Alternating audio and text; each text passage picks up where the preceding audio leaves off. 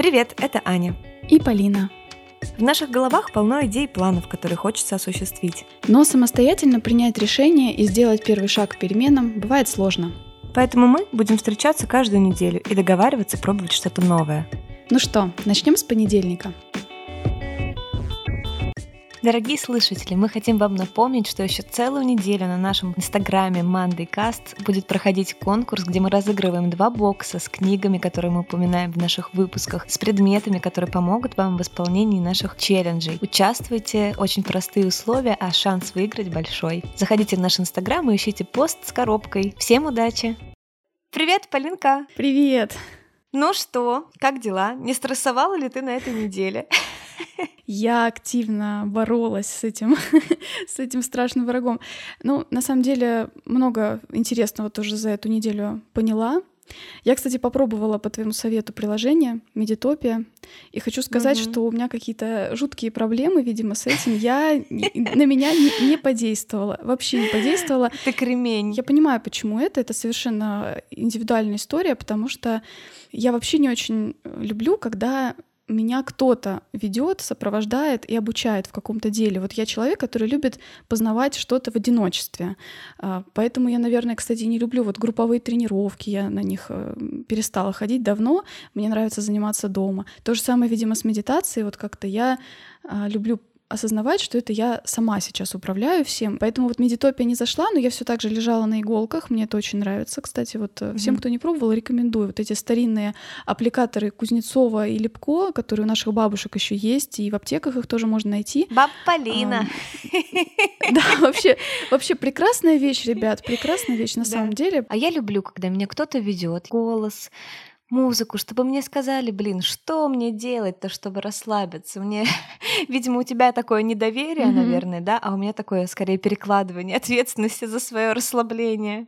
Ну, возможно, да. Я говорю, это индивидуальные такие настройки каждого. Я вот, например, а, была вообще хорошей ученицей на этой неделе. Я обычно часто так немножко подпроваливаю, да, наши челленджи или как-то в полноги какие-то, да, получаются, но вот этот относится к тем, которые я, которым я горжусь прям собой, потому mm-hmm. что у меня была очень стрессовая неделя, начиная от э, того, что вообще вот эта вот вторая волна там пошла, вот это вот все. Ну и в целом у меня там личностные всякие назрел эм, экзистенциальный кризис, так скажем. Вот. И я, мало того, что я каждый день все записывала, абсолютно все, что меня беспокоит, чего бы мне хотелось. Я в том числе и медитировала, дышала, расслаблялась. В общем, я прям, я так много, давно не писала своих мыслей, я поняла, что я так долго откладывала опять же это, хотя знаю, насколько это эффективный э, метод. Это так освобождает голову, это заканчивает вот этот круговорот белого шума в твоей голове, потому что... Я так рада, что ты это оценила. Да, это супер вообще. Потому что когда мы думаем, да, вот нам кажется, что... Я даже подруге своей советовала, мол, ну запиши, она тоже там принимает решение, переезжать и не переезжать. Я говорю, возьми и прям все запиши, какие там мысли в пользу этого действия, какие угу. мысли против этого действия, что перевешивает на твой взгляд. Она говорит, ну я вот так и так и так об этом, мол, думаю много. Я говорю, так в том-то и прикол, когда я уже, знаешь, вдохновилась этой темой. Говорю, что ты думаешь, и это э, ходят мысли по кругу, и они не выгружаются никуда, и со стороны да, тяжело посмотреть. Да. А когда ты пишешь, ты все это как бы куда-то положил и потом посмотрел со стороны. Mm-hmm. Это очень классная практика. Я буду теперь все время все записывать. Вот и и у тебя будет как у меня 300 с лишним заметок в телефоне. Да, да. Ну нет, я буду мне, кстати, я все пишу от руки своими каракулями, причем mm-hmm. прям поток мысли. То есть я фактически стараюсь одновременно с тем, как у меня идет мысль с такой же скоростью, конечно, это нереально, поэтому у меня получаются каракули какие-то, которые mm-hmm. только я могу разобрать, поэтому даже если кто-то найдет мои записочки сумасшедшего, мне не страшно, что они узнают, какая я чеканутая, потому что там ничего не понятно. А я еще на этой неделе для себя тоже что сделала? Я решила пойти прям вот со всеми своими стереотипами бороться. Я купила подписку на э, фильмы, и смотрела фильмы. Самое для меня вот это бесполезное Ого. занятие, о котором я говорила в тот раз. Ты мне не говорила, это интересно. Да, я посмотрела несколько фильмов, и еще я на самом деле вот вроде себя считаю таким э, сознательным человеком, но я сделала такую большую стратегическую ошибку в своей жизни довольно давно. Я сознательно выключила у себя все вот эти ситуации пассивного какого-то режима мозга. Я отказалась от любых игр в телефоне, от всего, что вот неэффективно. Мгм. А в какой-то вот из этих книг э, прочитала, что пассивный режим вот этот мозга, он на самом деле дико важен. Именно в него обычно Да. а, происходят какие-то озарения у людей, какие-то открытия там даже ученые могут совершать, именно когда у них такая условная пустота в голове, и в этом вот пассивном режиме мозг на самом деле активно работает. И для меня это что-то такое стало Открытие, да? напоминание важное, что ведь на самом деле это мое тело в этот момент там бездействует, Мгм. но мозг на самом деле всегда ведет активную работу. И я как-то так это приняла и даже скачала там игру тоже себе какую-то на Прикольно. телефон, чтобы иногда вот просто залипать. А я, знаешь, когда я ездила на метро и видела, что люди играют в эти шарики, тебе даже думать не нужно, ты фактически по любым вообще местам поля щелкаешь, и они как-то лопаются. Я их жутко осуждала. Я думала, господи, неужели вам больше нечем заняться? Зачем вы убегаете от реальности? Я тоже так думала, но вот э, я тебе говорю, сейчас прочитала, и я понимаю, что в этом есть своя польза. Против шариков я ничего не имею, кстати, против Candy Crush прекрасная игра. вот. У меня просто муж еще разработчик игр, поэтому я э, с уважением отношусь вообще, да, к этой индустрии. Но на самом деле, ну, если предположить, да, что наши мы- мышцы качаются от того, что ты расслабляешь и напрягаешь их, то в одном состоянии, когда ты все время напряжен или все время расслаблен, ведь мозговая деятельность, да, изучение нового, а ты читаешь очень много книг, очень много новой информации получаешь.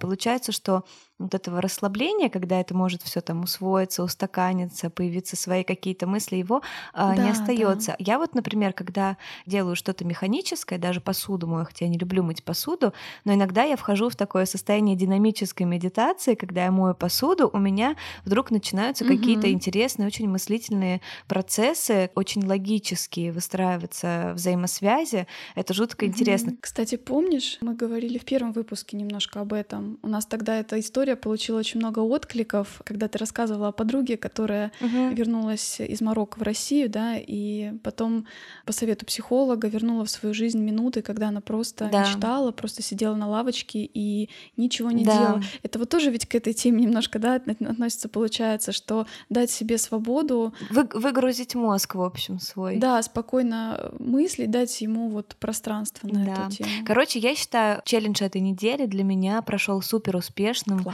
Я пошла еще дальше, я взяла несколько консультаций у психолога. О, это большое путешествие в Это себя. большое путешествие, да. Если раньше я свое напряжение, да, ассоциировала с какими-то там ситуациями или людьми, то вдруг я озадачилась э, тем, что, блин, ну это же напряжение рождается внутри меня, то есть это Мгм. какой-то отклик, на что я так реагирую. Ну, конечно, естественно, раскопалась куча всякой фигни. Я сейчас начала активно изучать литературу, которую он мне рекомендовал как домашнее задание. В Мгм. общем, буду периодически рассказывать об этом. Кстати, вот про психологов э, хотела тоже сегодня порекомендовать один э, подкаст, который недавно тоже нашли мы.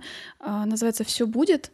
Это подкаст двух девушек психологов, Таня и Ира их зовут. У них тоже много интересных тем. Например, у них есть э, хороший выпуск, мне очень понравился, вот тоже как раз про стресс, про возрастной кризис, про а, зону комфорта, про прокрастинацию. Очень любопытно мне показалось эм, про опыт жизни без детей. У них у обеих нет детей, а в их 30 плюс.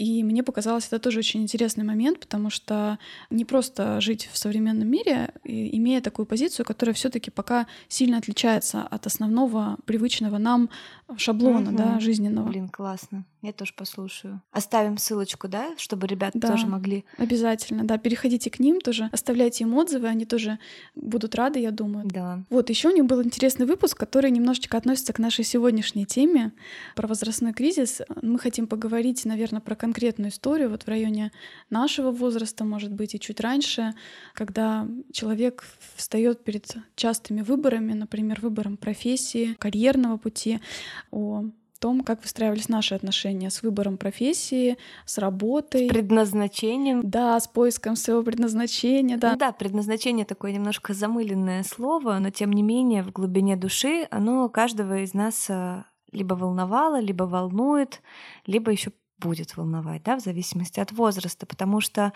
наша культура диктует нам, что мы можем стать э, тем, кем захотим. Если вдруг ты mm-hmm. там не стал каким-то счастливым предпринимателем, например. Не заработал миллион в 20 лет. Не заработал миллион, кстати говоря, да, то значит, что-то, что-то где-то ты свернул не туда. Я тоже мучительно и долго выстраивала свое нынешнее отношение к вообще к работе, к хобби, к делу своей жизни. В общем, я тоже сначала я комплексовала из-за того, что, блин, что я за лох такой, все вокруг всем занимаются, а я какая-то бесталанная, при том, что у меня много талантов. Но потом я поняла, что таланты — это наличие их, это далеко не решающий фактор, если да. ты к ним не прикладывал какие-то действия для того, чтобы их развить, не прикладывал дисциплину. Угу. Я по этому поводу очень с тобой согласна. Я тоже как раз вчера об этом думала, о том, что, наверное, ценнее даже не талант, а мастерство, которое приобретается при угу. огранке этого таланта. Да? Расскажу тоже одну интересную штуку. Недавно в книге прочитала про пример всем известной знаменитой группы Битлз.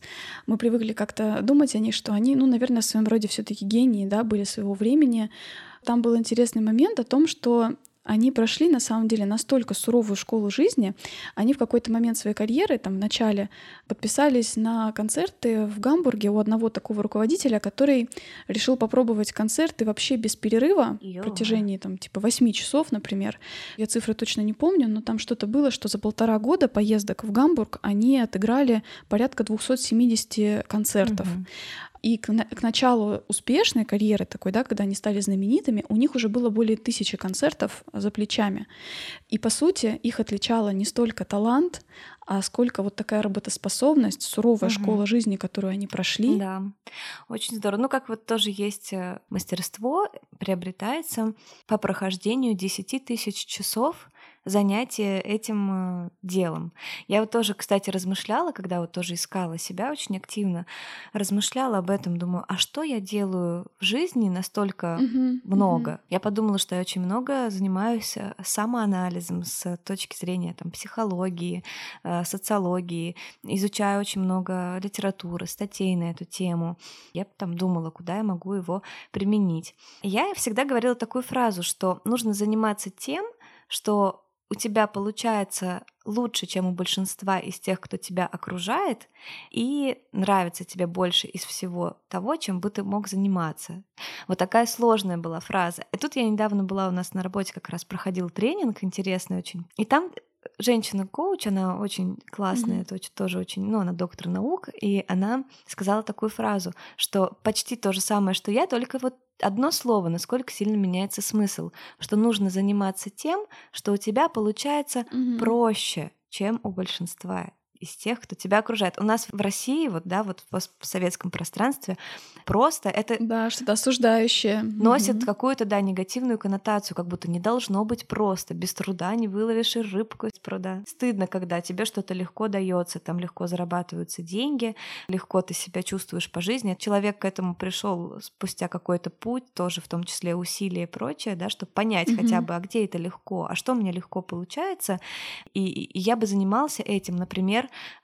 с радостью, да, часов 6 в день. Если просто чем бы я с радостью занимался, это абстрактно. Если говорить про 8 часов, как у нас принято, да, рабочий день офисный, это не совсем эффективно по всем этим теориям эффективности. Они, не обязательно совершенно. Можно эффективным быть в течение 5 часов, а не растягивать это на 8. Угу. Ну, вообще сейчас даже, да, идут разговоры в мире о том, что, скорее всего, в дальнейшем будет тенденция к уменьшению рабочей недели. Да, было бы классно. Но мне кажется, еще, знаешь, здесь э, с другой стороны, здесь может возникать такая ловушка, что практически любое дело не может быть исключительно в удовольствие, да. Постоянный интерес, да, какой-то области, вот как ты описала, например, да, к психологии, это то, что будет тебя двигать вперед. Но при этом верить в то, что дело будет тебе исключительно всегда только угу. заряжать, самообман. Все равно, скорее всего, ты столкнешься, особенно на первых этапах, с какими-то трудностями, да, и понимать, что это возможно, что их можно преодолеть, да, например, там не хватает знаний, ты берешь и планомерно изучаешь э, по какому-то графику нужные материалы тебе, ты идешь, обучаешься у разных профессионалов, ты анализируешь конкурентов в своей среде.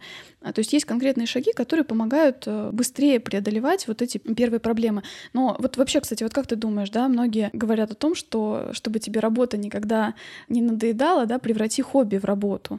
Вот что ты по этому поводу думаешь? Mm. Мне тоже интересно. Знаешь, насчет хобби, я боялась, когда я об этом тоже размышляла. Любая все-таки работа, когда ты именно хочешь получить какой-то результат финансовый, да, чаще всего какое-то удовлетворение финансовое, mm-hmm. оно сопряжено с большими усилиями в этой сфере, да, то есть ты думаешь не только о том, как тебе этим заниматься, а о том, как ты можешь продать, грубо говоря, это. Ты должен подумать о том, как это презентовать, как это упаковать так, чтобы людям было интересно это купить, и как вообще сделать, собственно, продукт, за которым люди вернутся или о котором расскажут. Это идет в отрыве от нашего таланта. Это вообще-то навык, определенная тоже необходимость знаний, практик и прочее.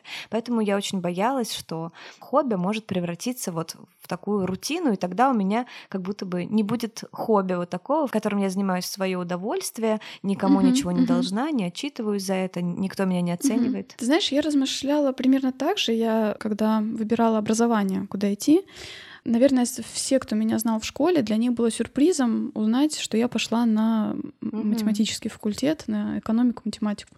Мне кажется, ни у кого не было сомнений, что я должна писать.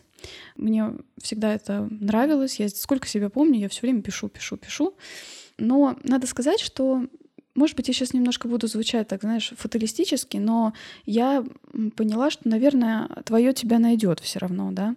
Я тоже размышляла примерно так же. Я боялась, что я вот пойду на журфак, и меня там угу. настолько натаскают на писательство, что меня просто от этого воротить будет потом. Хотя на самом деле, наверное, оно не со всеми так работает. Все зависит тоже и от индивидуальной ситуации, индивидуального склада и от учителей, личности. Кстати, от учителей, да, тоже я думаю. Но я вот именно пошла на математический, стремясь упорядочить свой, как мне кажется, такой беспокойный гуманитарный ум.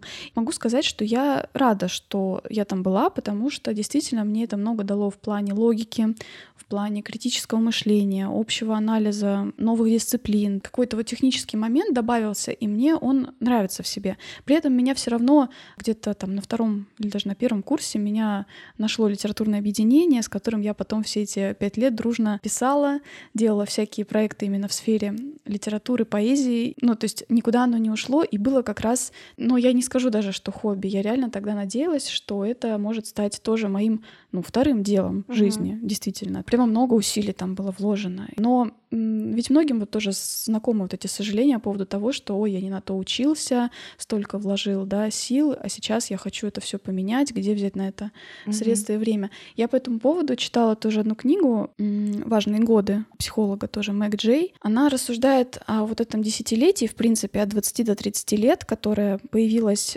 буквально в последние только несколько лет вот у нашего поколения, может быть, предыдущего тоже, в силу тоже определенных социальных изменений. Наши родители, заканчивая учебу, у них не стояло вопроса, чем там особо заниматься. Они шли создавать семью и работать у них не было времени даже, можно сказать, задуматься о том, а то ли это, чего я хочу.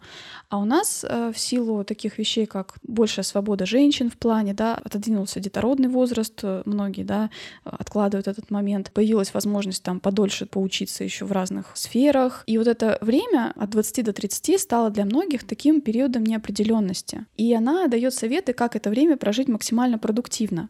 При этом мне нравится, что книга в целом не создает такого, знаешь, дополнительного стресса. Ой, я, mm-hmm. я все пропустил. Но там есть конкретные советы по поводу того, что делать в плане работы. Такие отрезвляющие многие моменты были для меня, например, тоже. И вот одна фраза мне особенно тогда понравилась. Мы часто хотим для себя чего-то такого особенного, да, хотим, чтобы наша жизнь была не такой, как у всех. Мы отвергаем, может быть, офисную работу с 9 до 5, нам кажется, что это так скучно, уныло. Она там это называет стандартными элементами, да, чтобы построить что-то свое, нужно взять стандартные элементы, такие как работа, семья. И одна фраза мне особенно запомнилась. Незаурядная жизнь — это не следствие отказа от решения, а результат их принятия. Когда мы, например, откладываем какой-то выбор, вот у меня вроде и там получается, и то получается, и куда же пойти, я не знаю, и мы застреваем на какой-то работе, которая нам, может быть, не так близка, и забываем, что на самом деле решение нужно принимать, брать на себя ответственность за то, что ты делаешь. Вот мне эта фраза прям тогда так понравилась, я прочитала ее, эту книгу где-то в 22-23 года, и мне кажется, она мне тогда очень помогла. Вовремя. Да, очень настроила на нужный лад. Да, но ведь тоже есть обратная сторона. Часто люди себя ругают за работу в офисе. То есть, опять же, наше да, поколение диктует, что нужно стать желательно предпринимателями, либо творческими деятелями. И когда ты работаешь в офисе и встаешь по четкому графику, у тебя какая-то там фиксированная плата плюс-минус, да, задачи плюс-минус одинаковые. Очень многие люди, находясь в этих обстоятельствах, они чувствуют себя жутко несчастными от этого. Они не могут никуда уйти одновременно, да, потому что они не знают, чем бы они могли заниматься вне офиса. Но в то же время во что-то больше мы можем шаг сделать куда-то, находясь в состоянии ресурса, либо в полном отчаянии.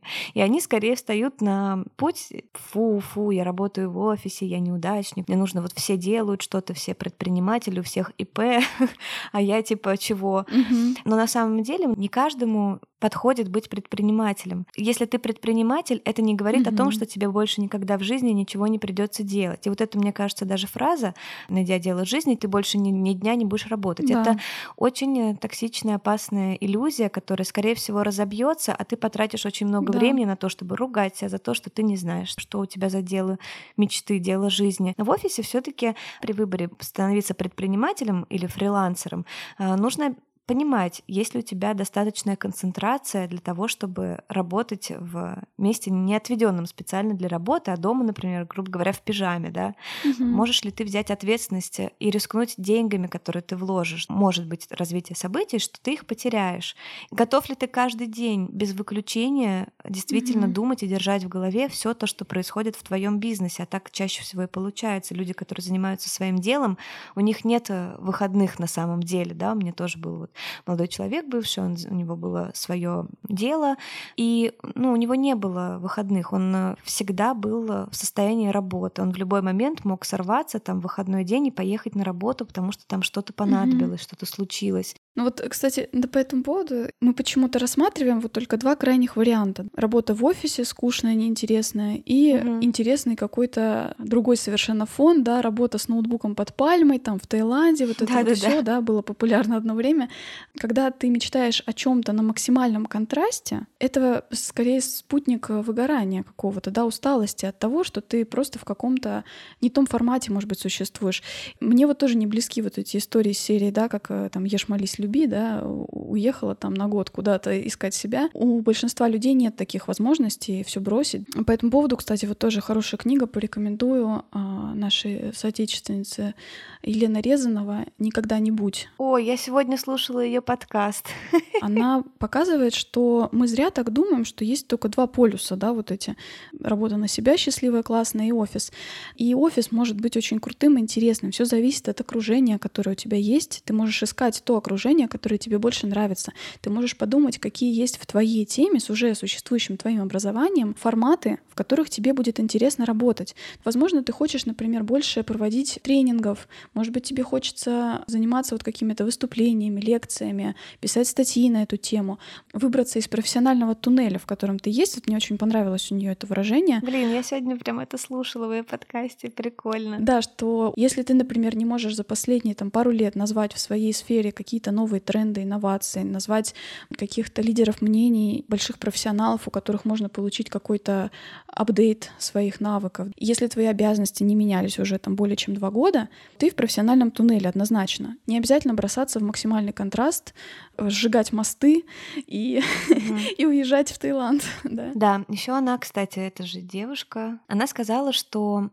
думая, чем бы заняться, например, да, если вам наскучила ваша работа, подумайте, как инновационно вы можете ее сделать, то есть какие есть новые кейсы да, в вашей работе, может быть, литература, какие-то курсы классные там со спикерами, которые используют новые методы в этой же сфере. Еще есть такой тоже хороший вопрос, который она рекомендует себе задать. Если вы думаете куда-то уйти из офиса, если у меня это не получится, буду ли я гордиться тем, что я это делал, что я, в принципе, вот шел по этому пути. И еще жаль, когда люди только деньгами руководствуются. Вот часто мужчины озабочены только финансовой стороной вопроса. Я понимаю, откуда это. Я сочувствую, что на мужчин да, есть такое определенное давление, что они вот должны какую-то там определенную сумму. Угу. Они могут поднять головы и посмотреть, чего им на самом деле хочется, к чему лежит душа, потому что они вот угу. должны всем вокруг. Ну, я с тобой согласна, что действительно есть такая проблема. И мне кажется, у меня вот у мужа тоже есть такая история, что для него, конечно, финансовая стабильность крайне важна, но я знаю истории, когда мужчины в том числе меняют э, работу, независимо там от своих... Кажется, я знаю, о ком ты хочешь рассказать. Да, я хочу рассказать про своего друга. Тоже, может быть, оставлю ссылочку на его проект. Да, в смысле, может быть, конечно, да. оставь. В какую тему я хочу встроить эту историю?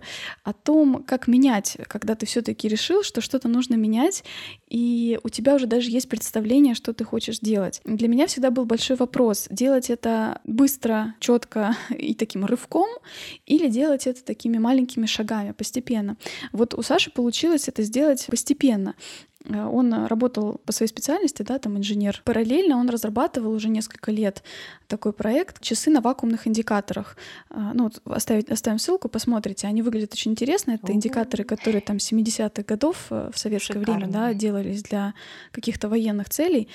И он очень много этим занимался. Он работал реально прям очень много. То есть по вечерам, по выходным оттачивал, из чего делать корпус, из чего делать э, браслеты, как сделать этот предмет и удобным, и красивым. И непромокаемым, кстати. Да, там у него появилась тоже, да, эта функция. Ну, то есть это, ну, полный предметный дизайн. И буквально вот недавно, не так давно у него произошли такие истории, что он отправил свой продукт там одному блогеру из э, Европы. Получилось, что после этого у него раскупили все, что было в наличии, и заказали еще. Потом его часы совершенно случайно тоже попали к нескольким медийным личностям. Uh-huh. ну, ему просто ничего не оставалось, как уволиться, потому что у него уже пошел такой поток заказов, uh-huh. с которыми он не справляется только в свободное от основной работы время. Это скорее про то, что нет универсального способа. Это не значит, что если ты все еще э, в офисе, то ты не можешь э, чем-то заниматься. Или это... Да, и пробовать. Да, uh-huh. и пробовать. Это не значит, что чтобы что-то сделать, тебе нужно все бросить моментально.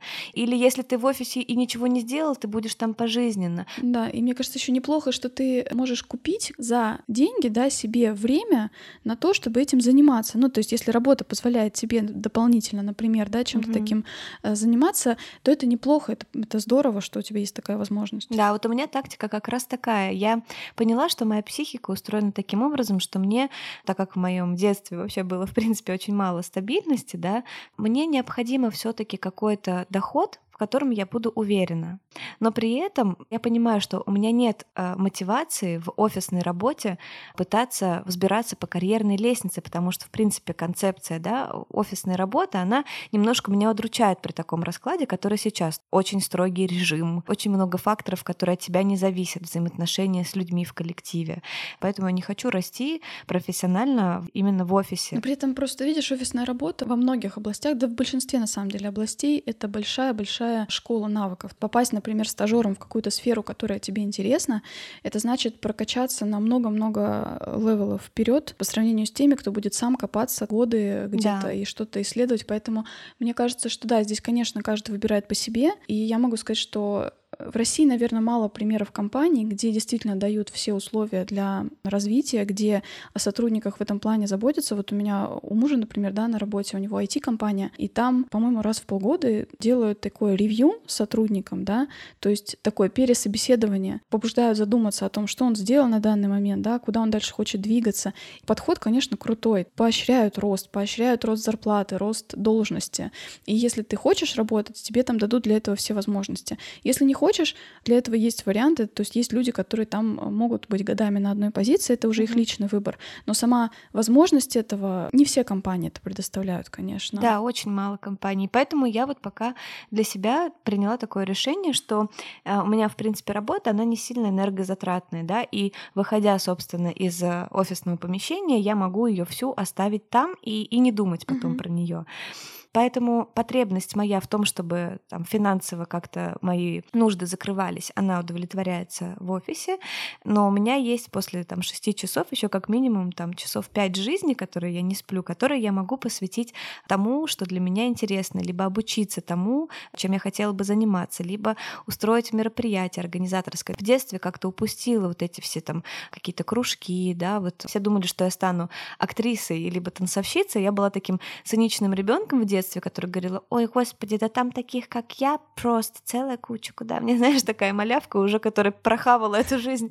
Слушай, ну это же не только 10, мы до сих пор так думаем. У меня же тоже есть в архиве, да, такой переход к фотографию, да, в сферу, в другую. У меня было ровно такое же ощущение там в далеком 15 году. Я даже нашла свои записи там в старом блоге, где я писала о том, что вот у меня есть фотоаппарат, и я люблю фотографировать, но ведь вряд ли я сделаю это своим основным занятием, потому что uh-huh. фотографов-то пруд пруди, вот, а я хочу оставить себе это как хобби. Ну, uh-huh. как видим, прошло как бы пять лет, да. и я сейчас фотограф, поэтому многие, да, почему-то излишне застревают на детстве тоже, что вот я там в детстве должен найти там что-то, что меня зажигало, и именно с этим идти. Но на самом деле все таки мир поменялся, да, и то, что нам нравилось в детстве, с тех пор мир как-то мог показать нам столько других вариантов развития, и мы могли уже другого опыта набраться, да. что не всегда ответы лежат в детстве. Вот эта ситуация, которую ты вот описала, да, я понимаю, что это хороший вариант, и я делала точно так же. Работая на основной работе, в 18.00 я выходила и садилась в Photoshop, Lightroom, снимала, ездила на а, мастер-классы по этому поводу. Но у меня всегда была такая боль внутри, когда меня спрашивали, чем ты занимаешься, мне так тяжело было ответить. Я думала, и вот что мне сказать, я экономист или я фотограф? Что, кто же я? То есть для меня это был такой сложный вопрос. Я научилась с уважением к этому относиться, что ну вот такая я, вот так у меня получилось. Посоветую тоже по этому поводу серию книг Барбары Шер о сканерах. А я читала, да. Да, ты читала? Ну вот, mm-hmm. что э, есть люди, да, которые вот реально не могут остановиться на чем то одном, просто в силу своего склада ума. Им нравится узнавать разное. Кому-то нравится просто эффект узнавания нового, они доходят до определенного рубежа и успокаиваются, ищут что-то новое. У них, э, у нее есть хорошая практика на эту тему вести дневник сканера, когда у тебя возникает какая-то идея. Сразу записываем. Да, записывать и расписать сразу все, что приходит в голову на эту тему. Ну, например, ты сидишь такой думаешь, а как было бы здорово снять, например, фильм про мою семью, такой вот классный полнометражный фильм. И ты прям берешь разворот и начинаешь записывать, а кто бы мог тебе помочь с этим, а какие у тебя есть идеи для названия. Mm-hmm. Такая практика позволяет относиться с уважением к каждому проекту, который у тебя возникает в голове. И даже если ты не вернешься к нему, у тебя внутренне будет ощущение такое, я могу, я могу это представить. Я знаю, что делать, да. И это реально, да. А у меня такая была тема как раз, ну, я вообще экоэнтузиаст, и мне как-то mm-hmm. захотелось э, сделать магазин без упаковки и сделать онлайн-магазин, чтобы не арендовать тоже там помещение, то, что у нас в Санкт-Петербурге есть пару таких офлайн магазинов И я села, и я просто в течение минут десяти написала, я была в шоке. Я вот зашла, вошла вот в это какое-то состояние потока и начала так, как бы он мог называться, например, с названия. Потом, окей, где я возьму вот эти товары? Надо, кто бы смог отфотографировать? У меня есть вот такой знакомый, такой. В общем, у меня сразу э, родилась огромная такая, знаешь, mind карта, которую mm-hmm. я потом еще дорабатывала. Потому что когда ты просто гоняешь в голове, потом хоп, там тебе позвонили, оп, ты забыл, ой, надо кофе выпить, что-то я спать захотел, все, капец, просто все, оно ушло. А если вдруг у вас вас какая-то пришла идея, сразу хотя бы запишите. От, открыть магазин без упаковки. Название, концепция, миссия, там, mm-hmm. ну хоть что-то вот накидайте, что вы должны потом просто заполнить, если вдруг у вас сейчас нет времени на это. Да. Еще вот Полине не очень нравится этот способ. Мы говорили с ней об этом, что она сама лучше всех знает, чем бы она хотела заняться. Вот у меня, к сожалению, такой не было уверенности. Я, например, да, как человек, который вот не знал в течение там жизни, чем бы он мог заниматься, когда был карантин, я прям очень страдала от того, что я поняла, что, блин, вот оно время, на которое я всегда жаловалась, что у меня нет времени, и что я с ним делаю, я не могу совершенно себя собрать в кучку. И я начала писать своим друзьям, хорошо знакомым мне людям, которые меня знают. Кстати, я писала разным людям, просто которые мне симпатичны, так скажем. Я, кстати, уже не думаю, что это так плохо, просто я говорю, да? что это некомфортно лично для меня, а, но вот я признаю, что это очень крутая практика на самом да. деле, наверное. Просто мне некомфортно представить, что как это кто-то знает обо мне больше, но mm-hmm. я согласна, что, наверное, со стороны какие-то достоинства и недостатки да. э, могут быть виднее. Мне очень помогло, я спрашивала у людей, как ты считаешь, мы с тобой общались, вот чем бы я могла заниматься, в какой сфере ты меня видишь. И многие люди так или иначе отвечали похожие какие-то вещи про организаторские способности, что ты должна создавать какую-то вот атмосферу мероприятия, вот что-то делать э, для людей, для ну, вот что-то вот организовывать. Я тоже так тебе сказала, да. Да, я помню. Я думаю, ну, наверное, не зря так много людей вот это чувствуют от меня при взаимодействии со мной. У них возникает вот такая вот ассоциация со мной. Может быть, стоит попробовать. И вот тогда я решила, что я обязательно сделаю мероприятие, организовала вот это вот под парусами, да, мероприятие. Я была очень вдохновлена, я реально я так горела, мне было не лень, мне было не страшно, я просто брала и делала вот э, все, что, чтобы моя задумка реализовалась. И в итоге она реализовалась в наилучшем вообще, даже лучше, чем я могла себе представить. Нам было так классно, так радостно, у нас были устрицы, вкусные игристые, эти паруса, офигенная музыка, атмосферный капитан, классная компания ребят, которые даже между собой друг друга не знали. В общем, потрясающие 20 человек, с которыми мы очень весело провели время я понимаю, что я хочу еще и еще это делать, несмотря на то, что это был определенный стресс, да, поиски, вот это все взаимодействие с поставщиками, организация. Но тем не менее, ну, блин, мне нравится. Я готова принять побочный эффект от этого, и могу его перенести, и, собственно, почему бы и нет. Да, мне, мне нравится, что вот ты рассказываешь о реальных действиях. Я вот с этим полностью согласна, что чем долго думать, метаться в каких-то, да, поисках себя... Угу, надо попробовать. Да, ничто так тебе не дает понимания о себе, как дело. Мы только через дело себя узнаем. Кстати, подробный план, как э, можно сменить э, в какую-то сферу деятельности, вот тоже можно угу. в этой книге посмотреть никогда-нибудь. Еще я тоже одну статью сброшу, которая которая мне понравилась, э, наглядный пример, как вот такие маленькие маленькие и неструктурированные усилия могут, как сказать, растерять твой энтузиазм на первом этапе. То есть, например, ты начинаешь вот что-то делать по чуть-чуть, там где-то выходные, где-то почитал, где-то попробовал, что-то не получилось, что-то получилось, там надеялся только на друзей, друзья мало поддержали, да, нужны деньги в рекламу, твоя сфера занята конкурентами плотно, и чтобы туда ворваться хорошо, нужно иметь подготовку и понимание своей концепции, да. Угу. Если, например, броситься в эту сферу только вот такими маленькими усилиями, можно энтузиазм энтузиазм растерять, а результатов не увидеть. И таким образом закрыть от себя большое окно возможностей, которое, возможно, для тебя все таки есть. И поэтому я, наверное, за такую комбинацию. Да? С одной стороны, мы помним, что сжигать мосты не надо, увольняться с работы резко не надо, э, все нормально, но какой-то для себя составить обозримый план и график, да, чего я хочу, какими путями я буду сейчас образовываться, какие есть в этой сфере уже люди, у которых я могу поучиться. Угу. Хотя бы начать с того, чтобы прочитать, например, минимум 10 книг в этой сфере. Это уже даст такое понимание большое, первое такое структурирование, на котором ты дальше можешь что-то строить.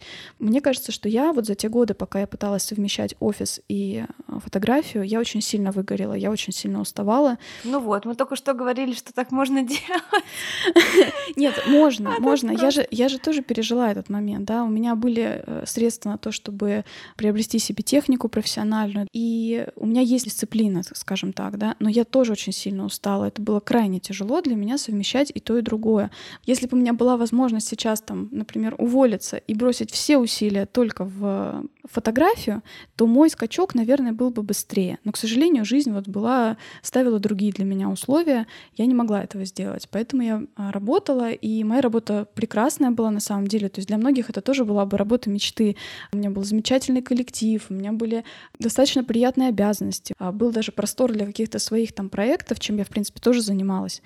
Ну, вот тянуло меня все таки в творчество, поэтому, да, вот так это а, произошло.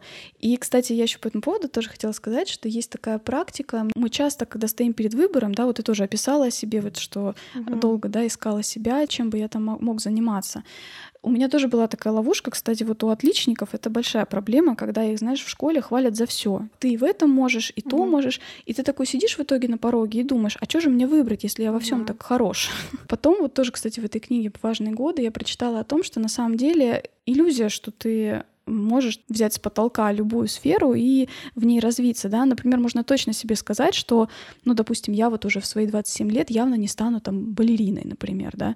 Ну, нет, понятно, что нет ничего невозможного, наверное, но... Ну, просто если ты до сих пор не стала балериной, значит, у тебя недостаточно мотивации, чтобы в 27 лет стать да, балериной. Да, да, и не проявила никак этого интереса раньше. Такие вот э, специальности, так скажем, балерина.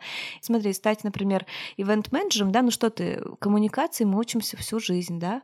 Мы знаем, какое вкусное вино, хорошего качества продукты, какую музыку люди любят, как сделать э, сторис в Инстаграме, чтобы его увидели люди. Ну, то есть эти навыки, они так или иначе из-за того, что мы живем в этом мире и пользуемся какими-то благами, они приобретаются. А когда э, именно стать врачом, балериной, музыкантом, это, блин, это то, что не сопряжено с обычной нашей бытовой жизнью. Это... Ну, кстати, есть примеры вот и врачей. Я очень уважаю тоже медицину. Наверное, сейчас тоже во многом вот как один из вариантов для себя рассматривала бы э, медицину. Это что? Да, но я понимаю, что это, конечно, 10 лет просто сейчас положить на то, чтобы стать, например, э, практикующим врачом. При этом некоторые это делают. Если есть финансовая подушка, которая позволит тебе прикрыть себя на эти 6, 8, 10 лет, mm. то, конечно, почему нет? Но хорошо себе дать понять, сфер, в которых ты можешь развиваться, не так уж много.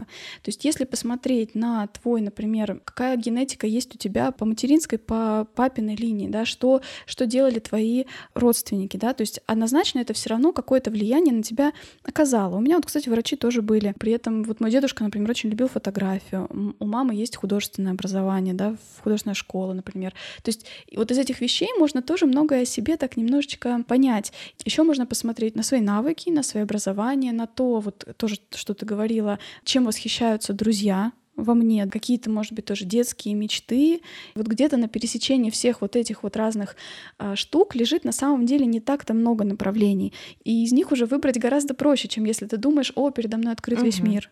Так, ну что, перейдем с тобой потихонечку, да, к челленджу. Надо попробовать что-то, организовывать мероприятие. Сейчас нестабильная ситуация. Угу. Но мне любопытно, например, попробовать связаться с каким-то ивент-агентством и поговорить с ними о том, какую карьеру я могла бы сделать в их компании. Возможно, это будет какая-то удаленная работа. Mm-hmm. Да и в конце концов просто поддержать свой навык интервью, быть уверенным, спокойным, уметь о себе заявлять и проходить их э, испытание, так скажем, надо попробовать, надо сделать себе фальшивое э, резюме. Почему фальшивое? Правдивое. Правдивое. Делаем правдивое резюме. Хотим э, в такую-то сферу, пробуем. Ты же не с потолка это берешь. У тебя даже портфолио есть небольшое, понимаешь, по этому вопросу. Ну, я имею, я имею в виду фальшивое, что вот я в данный момент, например, не собираюсь менять конкретно работу. Я просто хочу ну, поиграть. Ну, в этом да. нет никакого обмана. Кстати, это вот тоже интересный момент. Я почему-то раньше думала, что вот если мне нравится все на моей работе, то я не имею права ходить на другие собеседования. Почему нет? Можно и смотреть. Сейчас никто не привязан к одному месту работы на много-много лет, да, до угу. пенсии там работать. Ну вот, в общем, я, да, в виде эксперимента составлю резюме, маленький лайфхак, как человек, который прошел очень много собеседований за свою жизнь. Если вы составляете резюме под определенную вакансию, корректируйте свое резюме, используя в описаниях те слова, которые были в описании вакансии. Если они пишут про стрессоустойчивость, то напишите тоже. Понимаете, да, используйте ключевые слова угу. из э, самой вакансии, размещенной там на сайте. Ну да, мне еще кажется, что важно очень уделить рассказу о себе, вот этому блоку о себе большое внимание, особенно если мы говорим, например, о смене деятельности, и ты ищешь что-то, где у тебя мало опыта работы, тебе нечего, допустим, показать. Именно хороший рассказ о себе, не какими-то, знаешь, там замыленными фразами. Mm-hmm. Еще важный момент тоже, если да, прикладно вот к этой теме подойти, э, я считаю, что Уместно ли приврать в резюме? Потому что очень часто пишут э, вакансии, ну, оторванные от реальности. То есть они берут по максимуму там, да, какие-то навыки, идеальное знание там какой-нибудь программы. А, я имею в виду именно, что не бояться завышенных требований, ну, не оценивать, много ты знаешь в этом или мало. И если ты, у тебя есть представление какое-то об этих программах, то попробовать заявить себя на эту вакансию, потому что любым вещам можно научиться на практике. Приходя на новое место работы, ты все равно учишься по новой, потому что везде по-своему организован mm-hmm. процесс. Э, тебе придется учиться работать в этой компании. Можно тогда такими темпами просто да, сидеть и бояться вообще куда-либо пойти, потому что там ну, да. точно все по-другому. У большинства же, например, стоит опыт 1-3 года, знаешь, требуется сразу, а ты такой, а я вообще без опыта, я вообще вышел там из универа, например, да, и у меня еще ничего вообще нет. Тоже можно не бояться, да. Честно писать, что да, нет опыта, но, опять же, вот рассказ о себе. Мотивация, да. Потом подумать, может быть, действительно, на самом деле, какие-то твои проекты, они все таки имеют отношение к тому, какие у тебя будут обязанности. Так, ну, расскажи про свой челлендж. Да, это очень интересная штука. Вчера, когда ты мне про это тоже сказала, я прям сначала так напряглась. Для меня опять это такой выход из зоны комфорта. Но я, наверное, попробую тоже, несмотря на то, что я сижу с ребенком. Но опять же, сейчас и собеседования удаленно могут проводиться, если у меня получится договориться то я попробую. И у меня даже есть наметки, что я могла бы попробовать. У меня нет документального подтверждения в трудовой книжке, что я работала в этой сфере, но интересно, смогу ли я презентовать тот опыт, который у меня есть, и понравится ли он... Вот хорошая фраза. Презентовать. Да, понравится ли он работодателю. И, кстати, да, не обязательно иметь прямолинейный опыт, но если вы имеете какой-то смежный даже опыт, подумайте о том, какие есть взаимосвязи. Что если, например, вы аналитиком работали, да, то, наверное, вам несложно будет э, освоить какие-то программы в экономической части. Да и, в принципе, если вы уже какие-то программы знаете, то разобраться в новых э, может не составить труда. В общем, оптимистичней, да, чуть-чуть капелька да. самоуверенности не помешает в вопросе собеседования, то что мы все равно, естественно, волнуемся, естественно, себя недооцениваем и так далее. Поэтому давайте попробуем посмотреть хотя бы, что есть на HeadHunter из того,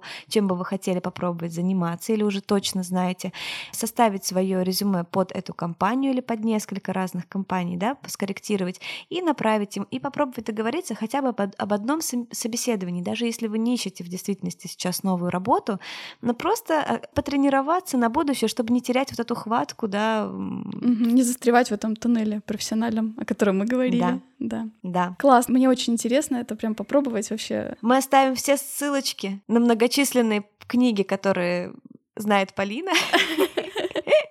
Вот, внизу. Расскажите нам, пожалуйста, о том, кем вы хотели стать в детстве, кем вы на самом деле сейчас работаете, и кем бы вы, может быть, хотели стать, э, когда вырастете. И расскажите нам, если вы хотите попробовать с нами вписаться в этот челлендж. Подписывайтесь на нас, оставляйте нам отзывы, пишите нам в Инстаграм, Директ, там тоже много всего будет интересного, и на эту тему мы обязательно что-нибудь еще вам расскажем. Целуем вас, обнимаем. Увидимся через неделю. До понедельника. Пока-пока. Пока-пока. Bye.